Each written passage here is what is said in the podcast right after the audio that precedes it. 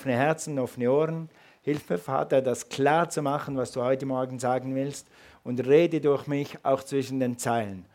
Ich gebe dir mein Leben und ich gebe dir meine Stimme, benütze sie zum Segen. Ich bete darum in Jesu Namen. Amen. Amen. Gut. Also jetzt ist Sommer. Und was kommt nach dem Sommer? Herbst.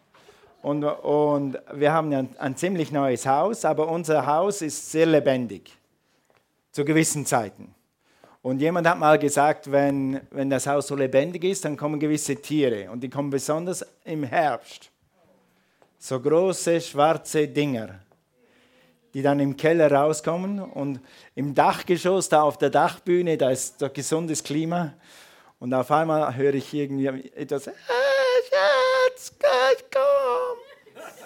Nicht ganz so, aber ich spüre, irgendwas ist nicht richtig dann hängt da so eine dicke, fette Spinne irgendwo in Cornelias Schlafzimmer oder im Kleiderschrank und dann darf ich der Held sein.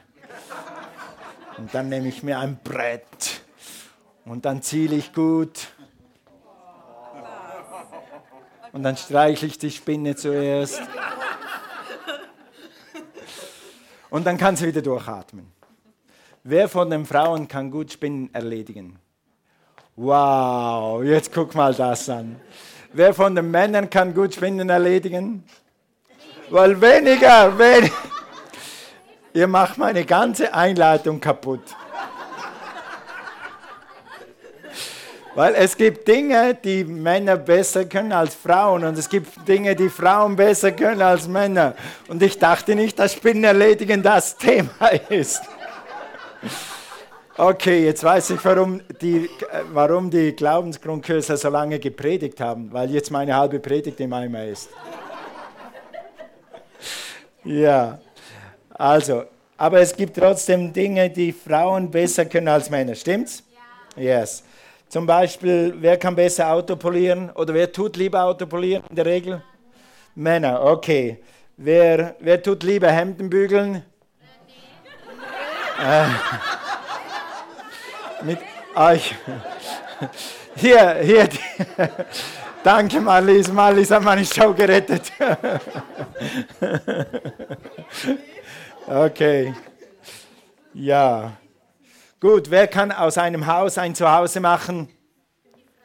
Meine Frau. Also mein Zuhause ist besser, wenn Cornelia zu Hause ist. Das verspreche ich dir. Und wenn ihr das nicht wisst, dann geh mal ihr Frauen vier Wochen in Urlaub oder vier Tage und dann weißt du, dass der Frauentouch im Haus fällt. Wie auch immer. Okay, lass uns mal gehen zu Prediger. Das ist eine äh, Predigt über Beziehungen und sie fängt mit diesem bekannten Vers an, aber es geht heute nicht nur um Ehebeziehungen, es geht um jegliche Beziehungen. Also es geht, geht von jung bis älter und von äh, erfahren und weniger erfahren. Das ist eine Predigt für jede Beziehung. Okay, wir wollen einfach diesen Herzvers mal lesen. Das heißt in Prediger 4, Vers 9, zwei oder mehr, habe ich da reingeflickt, sind besser dran als einer. Denn sie haben einen guten Lohn für ihre Mühe. Äh, Prediger 4, Vers 10, wenn sie fallen, hilft der eine dem anderen auf. Doch weh dem Einzelnen, der hinfällt, und keiner ist da, der ihn aufhilft oder der ihm aufhilft. Gut, das, das ist der Kernvers für heute. Wir wollen heute über Win-Win-Beziehungen sprechen, wie Gavin das schon angekündigt hat. Also Beziehungen, was haben Beziehungen an sich, wo beide gewinnen oder wo alle gewinnen? Oder wie können in Beziehung sein mit anderen Menschen, damit der andere gewinnt und ich gewinne, damit keiner verliert, sondern beide gewinnen. Okay, und das ist äh, gleich das, was wir betrachten werden. Wir haben das letzte Mal oder das vorletzte Mal über das Wahrnehmungsprinzip gesprochen. Mit anderen Worten, wie du Gott siehst, entscheidet, entscheidet wie du ihn erlebst. Und Glaubensgrundkurs äh, ist ein Kurs, wo du mal eine klare Sicht kriegst, wer Gott ist und was Gott für dich getan hat. Und wenn du schon mal weißt, dass Gott für dich aus freien Stücken gestorben ist, und dass du aus Gnade dieses Geschenk annehmen kannst, dann hast du schon mal eine bessere Sicht auf Gott, als die ich früher hatte. Ich hatte früher immer eine Sicht auf Gott, wenn ich nicht recht tue, dann haut mir Gott eins, dann wischt mir Gott eins aus, dann macht er meine Mama krank, dann macht er meinen Vater krank, dann macht er meine Familie krank, weil meine Mama ist mit 47 Jahren gestorben, von sechs Kindern weg. Aber das, was ist das für ein Gott? Aber wenn du mal weißt, dass Gott dich liebt und wenn du mal weißt, dass Gott dich rettet aus Gnaden, dann ist das schon mal ein anderes Bild. Also mit anderen Worten, wie, wie besser du Gott siehst, umso besser erlebst du ihn. Dann das Wahrnehmungsprinzip noch, wie du dich selbst siehst, entscheidet, wie du andere siehst. Es hat in der Bibel so eine bekannte Stelle, da heißt es, und wir waren in ihren Augen wie Heuschrecken. Wenn du dich immer als Heuschrecke siehst oder als Mimose oder als Ente oder wie auch immer, weißt du was, dann haben andere Leute es schwieriger auf dich zuzugehen, weil du dich selber so siehst. Aber Gott sei Dank haben wir das Wort Gottes. Und im Wort Gottes steht, ich kann alles durch den, der mich stark macht. Er hat mich wunderbar und herrlich gemacht. Ich bin seine Schöpfung, ich bin sein Sohn, ich bin seine Tochter. Und wenn du das in dich hineinpumpst, dann nimmst du dich selber anders wahr und dann können andere Leute auch freier auf dich zugehen. Deshalb ist dieses Leben, das hier in der Bibel beschrieben wird, so wichtig für dich und wie du dich selber wahrnimmst. Und dann haben wir ein bisschen über das Spiegelprinzip gesprochen. Jede Beziehung fängt mit einer Person an, mit der wichtigsten. Die bist du selber. Wenn du dich selber im Griff hast, dann ist es in Beziehungen leichter. Und das klingt jetzt so, aber das heißt, wenn du dich selber annimmst. Ja? Wir wurden so gelernt, das war unser katholischer Glaube, unser Zuhause-Glaube, du bist nichts. Und sag ja nicht, du hast was gut gemacht. Und gib ja nicht zu, dass du auf etwas stolz bist. Wenn du eine Prüfung geschafft hast, sag das ja nicht. Das ist nicht demütig.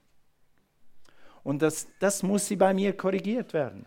Warum sollen wir dich, dir nicht gratulieren, wenn du ein Diplom erhalten hast? Warum sollst du nicht stolz sein, wenn du was erledigt hast? Warum nicht?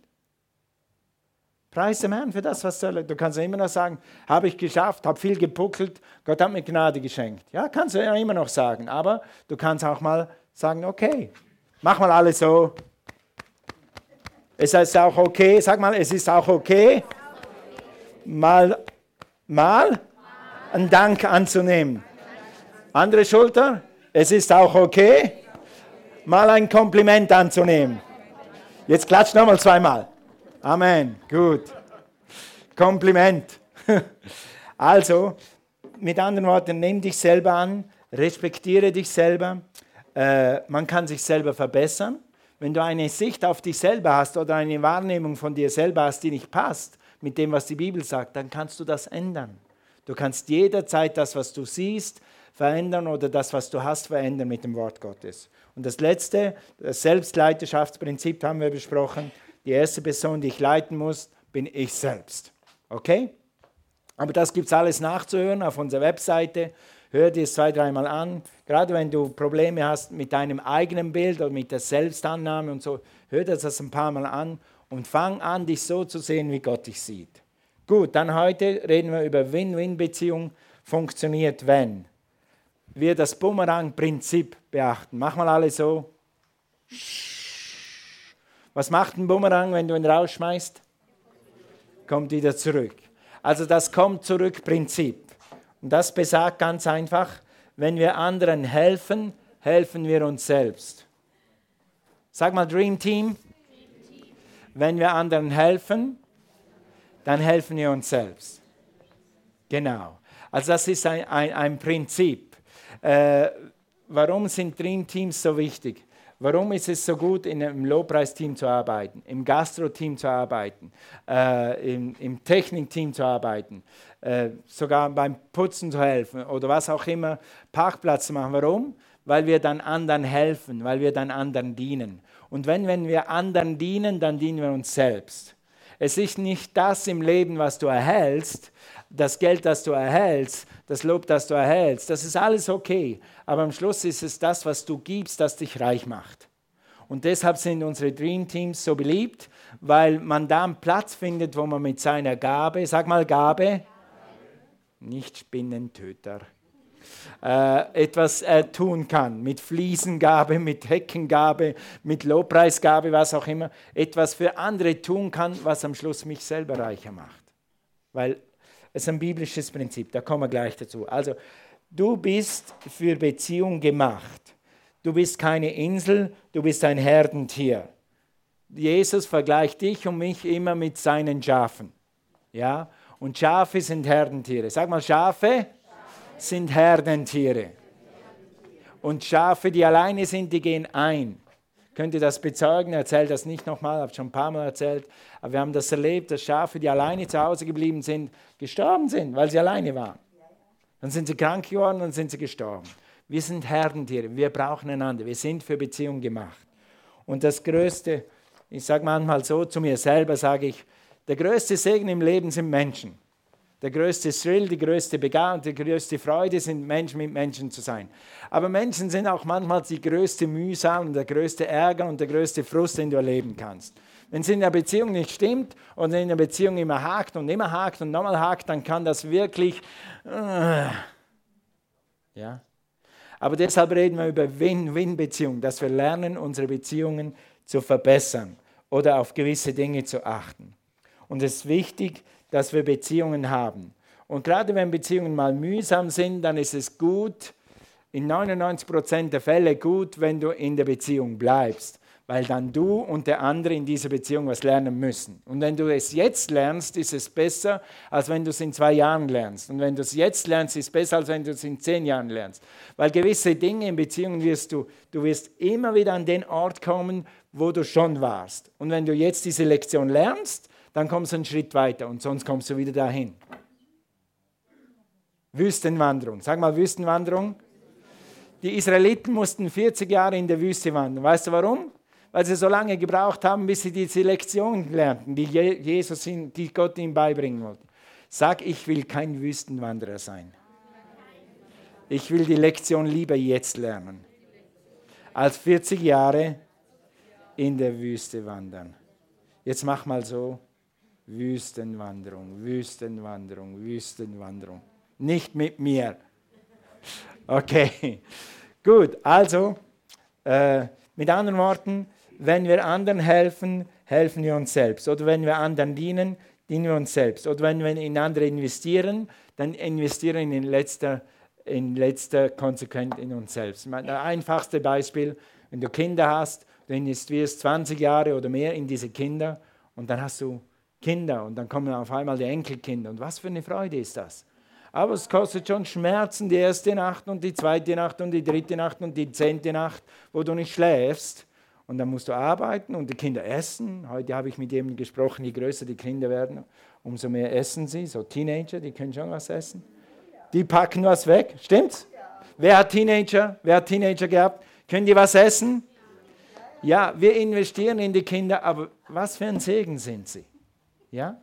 Und es ist immer so, wenn du in Menschen investierst, egal wer es ist, das kann manchmal mühsam sein, aber unterm Strich ist es ein Segen. Und warum stimmt das? Und warum ist das hundertprozentig wahr? Weil Galater 6, Vers 7 das Gleiche sagt. Täuscht euch nicht, Gott lässt sich nicht verspotten. Das, was der Mensch sät, wird er auch ernten. Mit anderen Worten, wenn du in Leute investierst, Leute liebst, äh, Leuten äh, Geld gibst, wenn du Leute trainierst, wenn du Leute trainierst, heute werden wir noch die Ranger aussenden, und, und wenn du Leute trainierst, wenn du Kidzone machst, wenn du in der Kidzone dienst, dann investierst du in Kinder.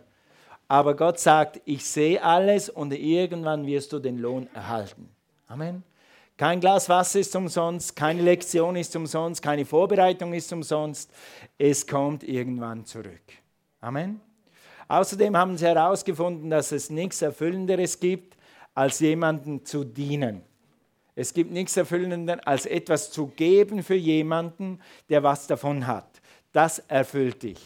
Deshalb ist auch mein Job, dieser Job hier jetzt zu predigen, das größte Glück, was ich fast erleben kann auf dieser Erde. Es gibt noch ein paar andere Sachen, aber äh, das ist eines der größten Glück. Du kannst was predigen und du weißt, dass der Heilige Geist das nimmt und diesen Menschen hilft. Amen. Was für ein Segen. Und Gott sagt, es kommt zurück. Mit anderen Worten, wenn du Hilfe säst, wirst du Hilfe ernten. Wenn du Freundschaft säst, wirst du Freundschaft ernten. Wenn du Ermutigung säst, wirst du Ermutigung ernten. wenn du Geld säst, guten Rat, Geduld, Vergebung, das wirst du irgendwann ernten. Sagst, ja, aber ich habe schon zehnmal vergeben und der, parkiert, der kapiert das immer noch nicht. Ja, warte ab. Das ist Gottes Sache. Gott wird das irgendwann drehen. Wenn du das richtige Herz behältst, wird Gott dich belohnen. Jemand hat mal gesagt, das habe ich an der Bibelschule gehört, das erste Mal so klar, und sagt, somebody else's flesh is not your problem. Mit anderen Worten, was die Leute mit dem machen, was sie sollten, ist nicht dein Problem. Gott wird mit ihnen selber handeln. Du musst auf dein Herz achten. Und wenn du vergeben hast, dann hast du vergeben und dann geht die Welt weiter für dich. Was dann für die anderen ist, das müssen die wissen. Das müssen sie mit Gott verantworten. Okay, also dann noch, warum funktioniert das Bumerang-Prinzip? Denk daran, wer sparsam sät, wird auch sparsam ernten. Sät und Ernte, Saat und Ernte. Wenn du dienst, kommt Dienst zurück. Wenn du hilfst, kommt Hilfe zurück. Ich habe ein bisschen überlegt, ich habe manchmal bist du in Situationen im Leben, wo, wo, du, wo du mit allen Berechnungen, die du irgendwie anstellen kannst, die Hilfe, die du dann gerade brauchst, nicht kriegen kannst. Weil du kannst das nicht programmieren. Als ich meinen Schlaganfall hatte, da war ein Polizist vor der Haustüre und wollte zur Ehevorbereitung kommen. Da habe ich gesagt, Polizist, wir brauchen dich, um mich zu retten. Und dann war der Polizist da und der wusste, was man tun muss in so einer Situation. Hätte ich in tausend Jahren nie ausrechnen können. Aber ich habe schon hundertmal Menschen geholfen in Not. Jetzt kam die Hilfe zurück. Genau zu der Sekunde, wo ich sie gebraucht habe. Und das Gleiche tut Gott mit dir. Was du säst, kommt irgendwann zurück. Jetzt warne dich. Guck nicht immer auf die Leute, sag, ich habe in die drei Menschen schon so viel investiert. Schon seit 20 Jahren bete ich für die. Und seit 20 Jahren bin ich immer der, der ihre Blumen macht. Meinst du, es kommt irgendwann was zurück? Nix. Guck nicht auf die Menschen. Du säst, weil du Menschen liebst, aber du säst, weil du ein Gotteskind bist. Und dein Lohn kommt von oben oder von der Seite, vielleicht nicht von da, aber er kommt. Gott lässt sich nicht spotten. Was du säst, wirst du ernten. Amen. Je mehr Hilfe du säst, sagt dieses Wort eigentlich, je mehr Hilfe du säst, umso mehr kommt zurück. Je mehr du in eine Beziehung investierst, umso mehr kommt zurück. Frage dich nicht, was kann ich aus dieser Beziehung rauskriegen? Frage dich, was kann ich in diese Beziehung investieren?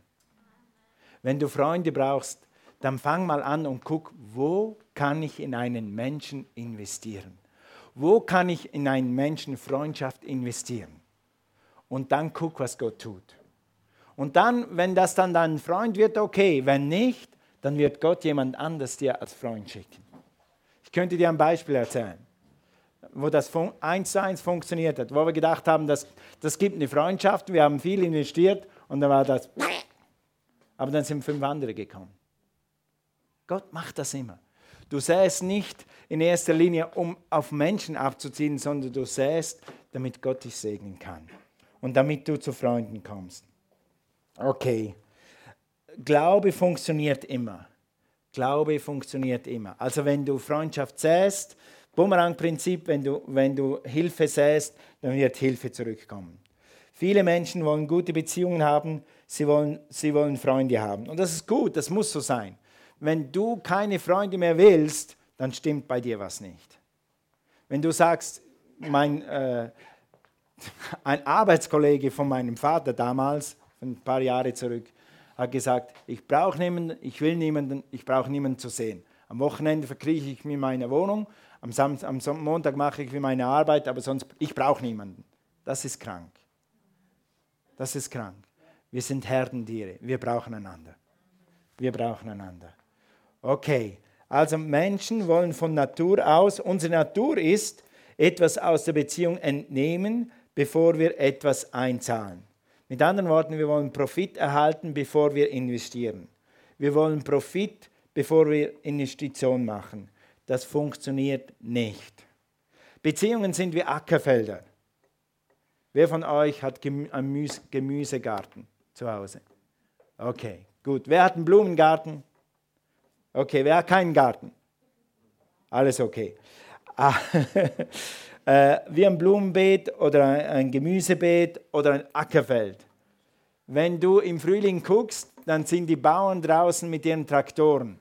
Und dann ist das, der Acker so rau und dann wird er immer feiner und immer flacher und irgendwann fahren sie mit der Sämaschine durch. Und dann siehst du nur so gerade Linien und du siehst nichts. Was ist da los? Du siehst gar nichts. Es ist gesät worden. Und dann geht es eine Weile und dann kommen die ersten grünen Dinger hoch, die ersten grünen Blätter. Und dann geht es vier bis fünf Monate, muss der Bauer ackern und bewässern, wenn es so trocken ist. Und dann muss er warten, bis die Ernte kommt. Aber die Ernte wird kommen. Amen. Und deine Ernte wird kommen. Du sagst, ich muss immer investieren, ich muss immer geben. In dieser Beziehung muss ich immer geben. Weil Gott gibt entweder andere oder irgendwann wird diese Beziehung sich wenden und du wirst etwas rauskriegen. Aber guck nicht in Beziehungen, was kann ich profitieren, sondern guck mal, und das ist total gegen unser Fleisch. Unser Fleisch will profitieren. Unser Fleisch, unsere Seele sagt, okay, was habe ich dann davon? Der Geist sagt, was kann ich geben? Und das funktioniert eben nur, wenn man im Glauben handelt. In Beziehungen zu investieren, die nicht danach aussehen, da muss man im Glauben handeln. Aber Glaube funktioniert immer. Es gibt einen Bumerang-Test. Macht ihr mit mir den Bumerang-Test? Tut nicht weh. Wie geht der Bumerang-Test? John Maxwell hat gesagt, es gibt drei Typen von Menschen. Die ersten sind Nehmer in Win-Win-Beziehungen oder in Beziehungen. Was tun die Nehmer? Sie empfangen so viel sie können und geben nichts. Keine Hände hochhalten. Hast du schon mal Leute getroffen in deinem Leben, die wollen immer nur nehmen und immer nur nehmen? Und immer nur nehmen und immer nur nehmen. Keine Hände hochhalten. Dann gibt es die Händler. Sie empfangen und geben dann nach zurück. Okay, jetzt habe ich dreimal was von dir gekriegt, jetzt kann ich auch mal was tun. Das ist besser als der erste, wenigstens kommt dann was zurück. Und dann kommt der letzte, das ist der Investor. Sie geben und fangen und empfangen danach. Mit anderen Worten, sie investieren, sie machen es wie der Bauer, sie säen und bewässern und kultivieren und dann kommt die Ernte. Amen? Gut. Nächster Punkt, äh, das Zufriedenheitsprinzip. Oder mit anderen Worten, der Test ist, was bist du? Bist du ein Nehmer? Bist du ein Händler? Oder bist du ein Investor? Bist du ein Nehmer? Bist du ein Händler? oder bist du ein Investor? Ich glaube, wir sind alle in irgendwelchen Beziehungen geneigt, ein Nehmer zu sein. Und ich vermute mal, dass ihr als gute Christen auch mal Investoren gewesen seid. Amen. Investierst in eine Beziehung. Investierst in eine Beziehung, obwohl du die Person vielleicht gar nicht kennst, hast du ein gutes Wort für sie oder hast du eine Ermutigung für sie. Gerade wenn ich jetzt denke, Pflegepersonal ihr seid ja als Investoren angestellt. Ich meine, das kann man dann immer noch mit der Haltung machen oder mit der Haltung. Aber wenn ich äh, mich erinnere an, an meine Krankenhauszeit, da war ich immer so froh, dass so begabte Leute mich pflegen, die mit Menschen gern umgehen, die nicht Menschen hassen. Kannst du dir vorstellen, du liegst in einem Spital und du wirst von sechs Pflegekräften gehasst. Das wäre die Hölle. Und dann kann, kann, ich noch das für sie tun. Kann ich das, ist ihnen okay? Soll man Fenster aufmachen? Soll man Fenster zumachen? Lalalala. Und wenn sie noch so lange fragen, fällt mir noch was ein. Pascha sein. okay, Zufriedenheitsprinzip. Das geht so. In wirklich guten Beziehungen genügt schon die Freude am Zusammensein. In wirklich guten Beziehungen genügt schon die Freude am Zusammensein, damit die Beziehung noch besser wird. Mit anderen Worten, gute Beziehungen sind so, wir, wir mögen uns so, wir lieben uns so. Wann findet man einen Platz oder einen Ort, wo wir zusammen sein können? Und dadurch wird die Beziehung noch besser, weil wir zusammen sind. Und das Zufriedenheitsprinzip ist dann in Aktion und wirkt, wenn wir zusammen Erinnerungen teilen. Kannst dich erinnern, wenn du das letzte Mal mit deinen Kindern, mit deinem Mann, mit deinen Nachbarn, mit deiner Mama, deinem Papa Erinnerungen geteilt hast. Weißt du noch damals, als wir, jetzt fällt mir gerade eins ein, wir, wir mussten immer, also es gab so, es gab so auf unserem, auf unserem Bauernhof, das war ja nur ein Hobbybauernhof, gab es so drei Termine. Die durfte die Familie, die waren heilig und da musste jeder anwesend sein. Das erste war Kartoffelernte. Wenn die Kartoffel geerntet wird, dann müssen alle Mann auf Deck. Wir waren acht Leute und wir haben einen Haufen Kartoffeln gegessen in einem Jahr. Das kann ich euch versprechen. Und die haben alle selber gepflanzt und selber geerntet. Und wenn Kartoffelernte war, dann waren wir alle auf Deck. Und dann hatten wir einmal, vergesse ich nie, könnte ich mit meinen Schwestern immer noch drüber reden, äh, so einen äh, Regen wie gestern oder wie heute Morgen. So, also so. Und wir waren mitten auf freiem Feld, weit und breit nichts. Weißt du, was wir gemacht haben? Alle Mann unter den Wagen und alle Sack über den Kopf. Dann sind wir da gesessen, warten, bis der Regen rum ist, Sack runter, weitermachen. Das vergesse ich nie, das war so. Ganze Familie unterm Wagen. Ja. und solche Erinnerungen zu teilen, solche auch schwierige Erinnerungen, auch schwierige Sachen, wo du durchgegangen bist, schöne Sachen, wo du durchgegangen bist, das macht eine Beziehung stärker und schöner. Wir diskutieren manchmal, Cornelia und ich, über, jetzt sind wir doch schon ein paar Jahrzehnte verheiratet. Halleluja. Und dann diskutieren wir, warum, warum geht es uns so gut? Was macht es dann aus? Ist, hey, weißt du, wo wir campen waren damals? Da sind wir hier abgesoffen.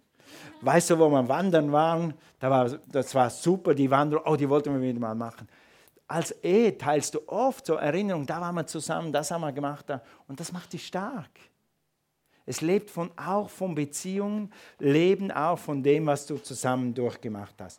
Oder das nächste ist, was wir zusammen lernen. Glaubensgrundkurs, Alpha-Kurs oder Mega-Kleingruppen. Wir haben hier in der Gemeinde ein Kleingruppensystem, das heißt, diese Gemeinde wird immer größer und es wird eigentlich am Sonntag tendenziell eher unpersönlicher. Deshalb ist es wichtig, dass du irgendwo in einer Kleingruppe bist, in einer kleinen, mega kleinen Gruppe, sage ich gleich mehr dazu, oder in einem Dream Team, in einem Dienstteam, damit du da eine kleine Familie hast, die dich kennt. Und da, wenn du da zusammen was durchmachst oder zusammen was lernst, dann wächst du zusammen. Das ist immer so schön zu sehen im Glaubensgrundkurs. Da kommen eigentlich meistens Leute zusammen, die sich in der Gemeinde gerade mal dreimal gesehen haben oder fünfmal gesehen haben von Weitem. Und nach acht Abenden sind sie wie eine kleine Familie, wachsen sie zusammen. Und zum Teil werden sie sogar Freunde, nur weil sie acht Abende hintereinander miteinander was gelernt haben. Also das vereint. Mit anderen Worten, wenn du zusammen was lernst, kannst du zusammen wachsen oder kannst du das Zufriedenheitsprinzip praktizieren. Das nächste ist, wir respektieren uns gegenseitig. Wir respektieren uns gegenseitig. In Philippa, das habe ich leider nicht auf der Folie, Philippa 2, Vers 3, kannst du aufschlagen, wenn du deine Bibel dabei hast.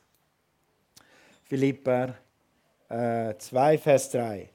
Nichts tut aus Parteigeist oder eitler Ruhmsucht, sondern durch Demut einer den anderen höher achtet als sich selbst Nichts tut aus Parteigeist oder eitler Ruhmsucht, sondern durch Demut einer den anderen höher achtet als sich selbst. Mit anderen Worten, wir sollen einander achten.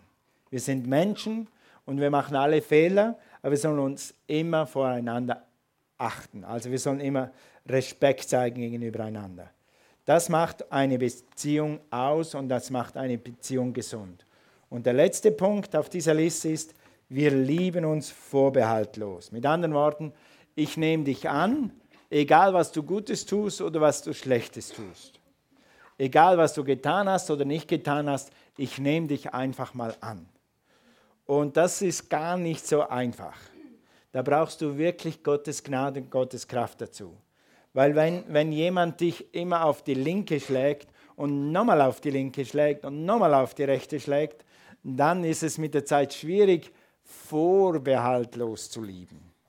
Zu lieben ist nicht so schwierig. Ich liebe alle, die mich lieben. Wer liebt mich heute Morgen? Halt mal schnell deine Hand hoch. Ich liebe euch auch. Das ist leicht.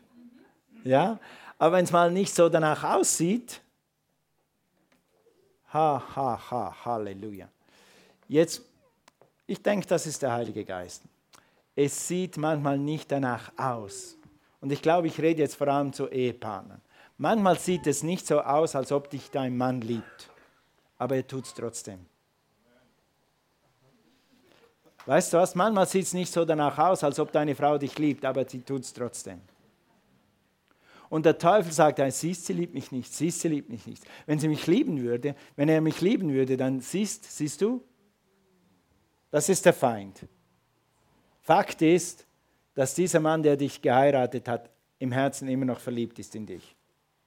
Er kann es vielleicht nicht so zeigen, aber er ist es noch. Mark Hankins würde sagen, put that into your pipe and smoke it for a while. Tu das in eine Backpfeife und rauche es für eine Zeit. Ich habe nicht gesagt, ihr sollt was rauchen. Ich habe gesagt, ihr sollt darüber nachdenken. Okay, Stella hat mir angeguckt. Wow, der sagt mir, ich soll eins rauchen. Danke, Stella, hilfst mir predigen. okay, äh, egal was wir gemacht haben, wir sind Menschen und wir sind Kreaturen Gottes und wir können einander lieben. Mit der Liebe Gottes können wir das.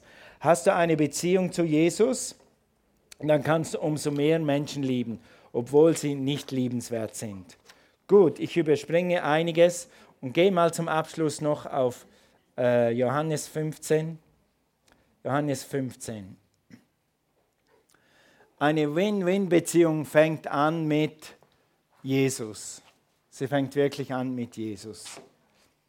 Und Jesus in Johannes 15, 15 nennt dich sein Freund. Ich nenne euch Freunde und nicht mehr Diener. Denn einem Diener sagt sein Herr nicht, was er vorhat. Aber euch habe ich alles anvertraut, was ich von meinem Vater gehört habe. Freunde, das Lobpreisteam kann schon nach vorne kommen, sofern sie können. Yes. Okay, ich nenne euch Freunde und nicht mehr Diener. Gott, wenn du Jesus angenommen hast, wenn du eine Beziehung zum himmlischen Vater hast durch Jesus Christus, dann nennt dich Gott sein Freund. Du bist nicht mehr sein Diener oder sein Untertan oder irgend nur seine, in Anführungs- und Schlusszeichen, nur seine Schöpfung, sondern dann bist du sein Freund. Der Geist Gottes, der Geist von Jesus, der Sohn Gottes, des Sohnes Gottes leitet uns in alle Wahrheit. Er will dir sagen, was er vorhat. Er will dir seinen Plan für dein Leben kundtun. Er wohnt in dir. Er, der Freund, dieser Freund ist nicht nur äußerlich dein Freund, sondern Gott wohnt in dir. Der, Gott ist Freund auch in dir. Also ist so nah, wie kein Freund sein kann. Jesus sagt, er liebt alle Menschen, aber er ist nur mit den Menschen Freund, die auch Freund mit ihm sein wollen. Also es heißt hier in Johannes 3, Vers 16, denn Gott hat die Welt so sehr geliebt, dass er seinen Sohn gab. Siehst du, Win-Win-Beziehung. Jesus hat zuerst investiert in dich. Und Jesus ist gekommen und ist gestorben für dich. Und Jesus hat dich gesehen vor 2000 Jahren, dass du eines Tages hier auf dieser Erde sein wirst. Und er hat gesehen, dass du nicht alles perfekt machst und dass du nicht alles richtig machst, wie wir auch nicht. Jemand hat mal gesagt, Christen sind nur äh, ein Jahr, zwei, fünf oder zehn Jahre früher in diese Klinik gekommen, in die Klinik des Heiligen Geistes, wo sie lernen, dass sie geliebt sind, auch wenn sie Fehler machen. Und wenn du denkst, ich bin Jesus nicht würdig, vergiss es, du bist mehr als würdig, in eine Beziehung mit Jesus Christus zu kommen. Und du kannst ein Freund Gottes sein. Und wenn Gott dein Freund ist und du weißt, dass Gott der Vater im Himmel dein Freund ist, dann wird sich dein Leben verändern. Lass uns mal eine, alle aufstehen. Win-Win-Beziehungen fangen damit an, dass du Jesus im Herzen hast, dass du eine Kraft hast, Menschen zu lieben, die sogar nicht mal liebenswürdig sind. Oder dass du eine Kraft hast zu vergeben, wo eigentlich andere Leute nicht mehr vergeben können. Und das fängt an mit Jesus. Wenn du heute hier bist, du bist vielleicht fern von Gott oder einfach nicht ganz nah mit Gott, Du warst vielleicht noch nie in so einer Kirche wie heute. Du bist hier herzlich willkommen mit deinen Fehlern und mit deinen guten Seiten. Egal wie auch immer, Gott liebt dich vorbehaltlos und wir wollen das auch tun. Du bist hier herzlich willkommen. Vielleicht hast du noch nie jemand gesagt, dass du Gott eigentlich kennenlernen willst. Vielleicht hast, hat dir noch nie jemand gesagt, wie man Gott kennenlernen kann dann sage ich dir das jetzt ganz einfach. Das ist so einfach, du würdest es nicht glauben. Weil Jesus hat schon alles getan, was zu tun ist. Jesus ist für dich gestorben, Jesus ist für dich auferstanden, Jesus hat alle Schulden für dich schon getragen, du brauchst es nur noch anzunehmen. Und wie nimmt man dieses Geschenk an? Man betet ein simples, einfaches Gebet. Und das geht ungefähr so, ich sage es dir schnell vor und dann können wir das alle zusammen beten. Es sagt so zum Beispiel, Herr Jesus, ich glaube an dich. Jesus, komm in mein Herz. Jesus, sei mein Herr. Verändere mich. Ich will dein Freund sein ab heute. Ungefähr so werden wir jetzt beten. Ist jemand da, der dieses Gebet noch nie ähnlich gebetet hat? Und du bist vielleicht weg von Gott gerannt, du bist weggerannt oder du bist einfach noch nie zu Jesus gekommen, weil du, wie ich damals, nicht wusstest, wie man das macht. Ist jemand hier? Dann halt mal deine Hand hoch. Halt mal deine Hand hoch. Ist jemand da?